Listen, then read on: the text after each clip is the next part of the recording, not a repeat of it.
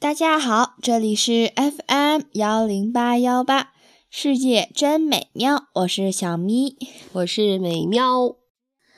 今天我们继续古文萌萌哒，今天的主题是愚公移山。愚公萌萌哒，愚公一点也不萌萌哒，嗯，愚公蠢蠢哒。好吧，我们今天要讲愚公蠢蠢哒。首先，这篇文章的作者是列子，我们先给大家介绍一下他。列子名寇，又名玉寇，所以他的全名叫列玉寇。相传他是战国时期的郑国人，呃，与郑缪公同时。他本来学的是黄帝、老子的这一派别，那主张清净无为，是道家的代表人物。后来班固在《艺文志》里边曾经把它写在道家部分，并且专门有一章叫《列子》，嗯，据说写了八卷呢，不过现在已经找不到了。列玉寇终生致力于道德学问，据说他在郑国隐居了四十年，十分低调，不求名利，就是清净求修道。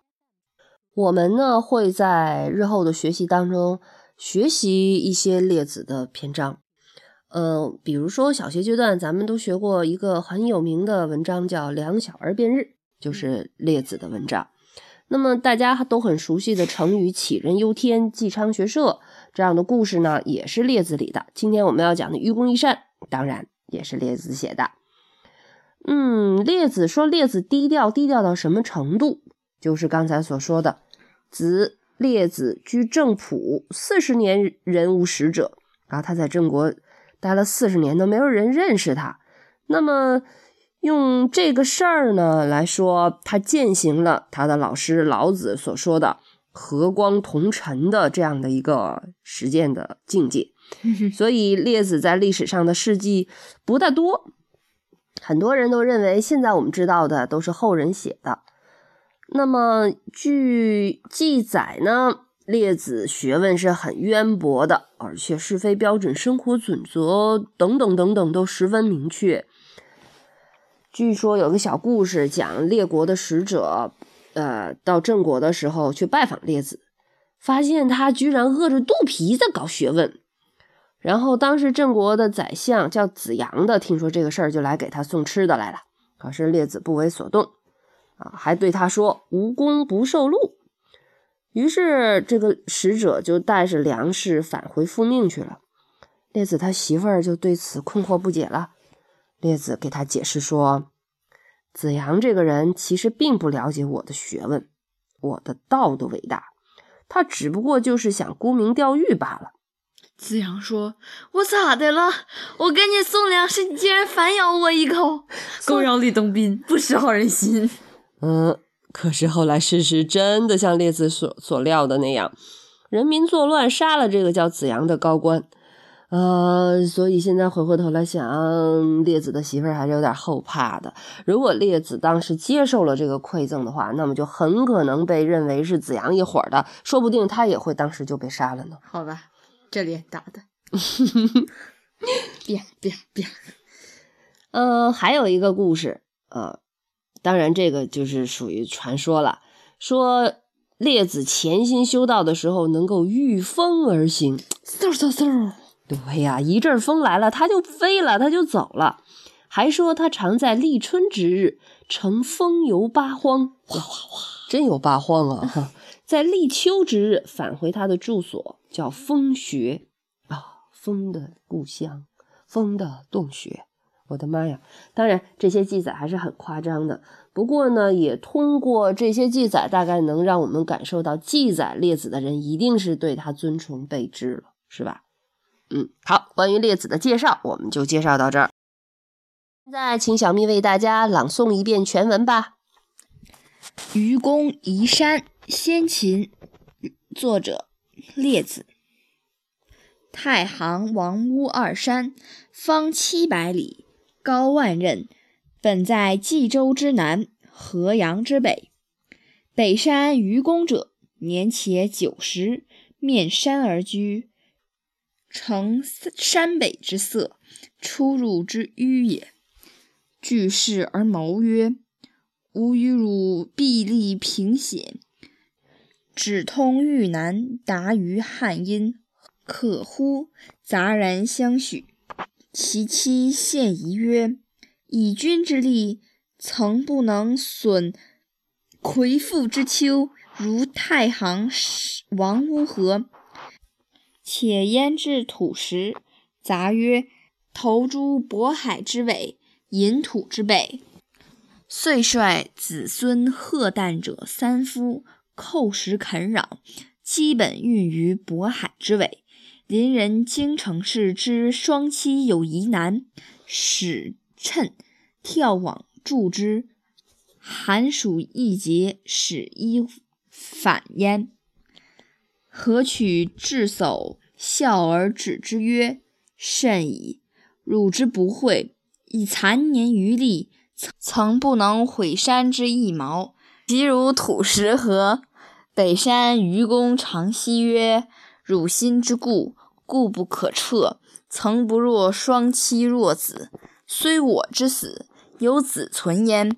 子又生孙，孙又生子，子又有子，子又有孙，子子孙孙无穷匮也。而山不加增，何苦而不平？何取至叟无以应？操蛇之神闻之，惧其不已也。告之于帝，帝感其诚，命垮俄氏二子赴二山，错朔东，一错雍南。自此，冀之南，汉之阴，无陇断焉。那我们来讲解一下：太行、王屋二山，方七百里，高万仞，本在冀州之南，河阳之北。这句话很简单。太行、王屋是两座山，它们方圆七百里，高七八千丈，老大了。本来在高了，冀州南边，黄河北岸的北边。没错，但这个地方呢，住了一个人，北山愚公。愚公者，年且九十，面山而居。北山下边呢，有个叫愚公的人，年纪快到九十岁了。哎，一老爷爷，在山的正对面居住着。嗯，成山北之色，出入之迂也。他苦于山区北部的堵塞，出来进去都要绕道。哎呦，老爷爷是对自己居住地很不满了。对的，呃，他住在山区的北边儿，然后大概是要出去的话，得绕过整个山，是吗？对呀。啊，迂就是得绕道了，绕着走。后来他怎么了呢？据事而谋曰：“吾与汝臂力平险，指通豫南，达于汉阴，可乎？”于是呢，他就召集全家人商量说：“嗯，据势而谋，嗯，我跟你们尽力挖平山峻险险峻的大山，使道路一直通到渝州南部，到达汉水南南岸，好不好？哇，拿出你们的干劲儿来！臂力平险，没错，就是要尽力挖平险峻的大山。大山是我家，挖平靠大家。嗯，那大家什么意见呢？杂然相许，哎，都同意，纷纷表示赞同。可是有人提出疑问了，其妻献疑曰：“啊，提出了疑问，叫献疑啊。”他的妻子提出了疑问了：“以君之力，曾不能损魁父之丘，如太行王屋何？且焉置土石？”哎，老奶奶还是很理性的啊。老奶奶怎么说的？凭你的力气，连魁父这座小山都不能削平，能把太行王屋这样的大山怎么样呢？再说，往哪搁挖下来的土和石头呢？哎，杂曰，大伙儿却有意见啊！投诸渤海之尾，引土之北。啊，大家说了，把他们扔到渤海的。边上引土的北边就行了。于是，愚公率领儿孙中能挑担子的三个人，遂率子孙荷担者三夫，叩石垦壤，基本运于渤海之尾。哟，他找了三个能干的啊，上山了，干嘛呀？叩石垦壤，凿石头，挖土。基本，基本是什么东西？是工具。对，嗯，一种搓土的工具。然后呢，把这些石头啊、土啊，啊，都运到渤海的边上。邻人京城氏之双妻有一男，使趁跳网助之，寒暑易节，始一反焉。啊，邻居，邻居京城市有一个双妻。什么叫双妻？寡妇，嗯，失去丈夫的妻失去子，丈夫的妻子，有个孤儿，有个孤儿一男遗下来的男孩子。不是孤儿哈，嗯，刚刚七八岁，蹦齿称，这个称是一个牙齿的齿，右边加了一个嗯七，对。那么这个字儿呢，什么意思呢？称其实就是小孩的乳齿。啊，正在换牙的时候哈，他正好开始换牙了。这么大一刚刚换牙的小孩，大概七八岁，嗯，蹦蹦跳跳的跟他们呃帮助愚公去挖山。跳网助之。寒暑一节，始一反焉。哎呦喂，挺远呐、冬夏换季的时候才能往返一次。后来有人说话了：“何去至叟，笑而止之曰：‘甚矣！汝之不惠，以残年余力，曾不能毁山之一毛，其如土石何？’哟。”河湾上的智叟讥笑愚公，阻止他干这件事儿，说：“你简直太愚蠢了！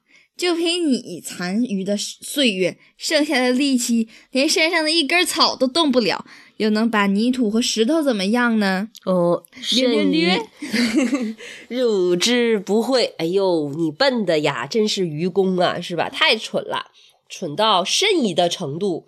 呃，凭你的残年余力，哟，也是哈，九十岁的老爷爷了。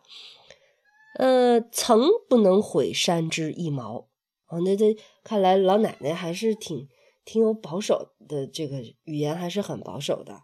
嗯，这个智叟对啊，老奶奶说你门前魁父这样的小山你都挖不动，其实何止小山呢？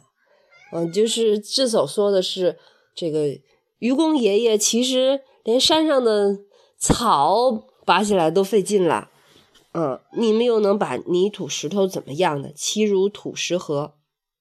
北山愚公长息曰：“啊，愚公爷爷长叹长息啊，长叹说：‘汝心之固，固不可彻。’哎，曾不若双妻弱子，虽我之死，有子存焉。子又生孙，孙又生子，子又有子，子又有孙，子子孙孙无穷匮也。而山不加增，何苦而不平？何取之叟无以应？愚公却长叹了，他说：“哎呦喂，智叟，明明是你的心态凌顽不化了，连孤儿寡妇都比不上。你想，即使我死了，还有儿子在，儿子又生孙子，孙子又生儿子，儿子就有孙儿子，儿子就有孙子，子子孙孙无穷无尽。可是山却不会增加增大，还怕挖不平吗？于是呢，何取之叟无话可说，哑口无言。无以应。小咪科普一个知识，其实山基本上每年都会增高几厘米的。嗯，嗯，这是列子不知道的，和愚公老爷爷也不知道的。那么愚公挖山的这个事儿完了吗？没有。操蛇之神闻之，惧其不已也，告之于地。哇塞，有山神听说了这个事儿啊！操蛇之神，嗯，拿着蛇的神啊，这就是山神。哎呀，害怕了，怕他没完没了的挖下去，于是呢，就向天帝报告。打了个小报告，嗯哼，没想到适得其反。天帝没有同情山神，反而却感念了愚公的诚心诚意，是吧？嗯，帝感其诚，命夸娥氏二子复二三，一错朔东，一错雍南。呦喂呦喂呦喂！天帝被愚公的诚心感动了，于是就命令当时的大力神，哇，大力神有名字哦，叫夸娥氏。他不是让他，而是让他的两个儿子帮忙去帮愚公搬走了那两座山，一座放在朔方的东部，一座放在雍州的南部。好嘞，自此冀之南，汉之阴，无垄断焉。好嘞，从这时开始，冀州的南部到汉水的南岸，再也没有高山阻隔了。哦耶，哦耶，哦耶，哦耶！愚公。我骄傲，我成功了。嗯，可是美喵和小咪在读了愚公移山的故事之后呢，也看了一些关于愚公移山的材料，我们很有一些不同的想法。比如说，有一个材料里边分析啊，说愚公挖山的过程当中，嗯，有一些困难。你能说出来愚公挖山的时候都有什么困难呢？一个典型的语文老师手法：方七百里，高万仞，山本身高大无比，很难挖。寒暑一节，时一反焉，路途遥远。第三，北山愚公年且九十，遂率子孙和贺诞者三夫，嗯，使趁眺望助之，人。不是老的，就是少的，然后还特别少，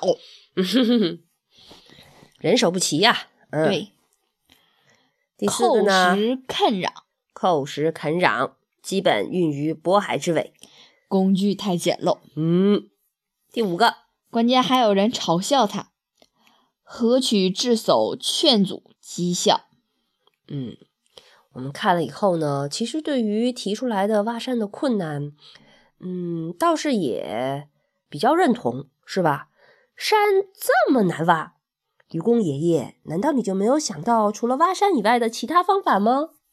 为什么不搬家呢？我们愚公爷爷搬个家多容易啊！是啊，愚公爷爷您搬个家吧。然后，嗯，山又高又大，你到那儿去挖山，还要回来，还要去，还要回来，还要去。干嘛不住在挖山那儿啊？另外，大人干的事儿就不让小孩掺和了吧？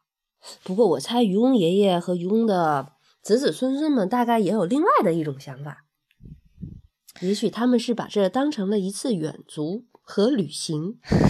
嗯，没有雾霾，到处是青山绿水。愚公说：“儿子们，我们一起去踏青吧。”嗯，还有，叩石垦壤基本运于渤海之尾。既然工具这么简陋，为什么不在挖山的技术上和工具的技术上想一想办法呢？就是。另外，何取自首是不是也是心怀好意的提醒愚公呢？愚公爷爷，您要不要想一想其他的办法呢？您已经年岁这么大了，要不要为子孙后代们想一想呢？爸爸，我们能不挖山了吗？爸爸，我不想挖山了。爸爸，我是你亲生的吗？小咪，好了，我和小咪，我们俩细说了一遍愚公移山。不过回过头来想一想，愚公移山这个故事里边还是有一些比较正向的，真的值得我们去记住的东西。我们俩想着用三个关键词来概括愚公移山给我们的启示：一是坚持，二是决心，三是团结。最后呢，我们也想给大家提供一些反向思维，比方说要懂得变通，不要太顽固不化。嗯。还有就是适当听取他人意见。嗯，好，这就是今天我们的愚公移山带给大家的一般性思考和我们的奇思妙想。拜拜，拜拜。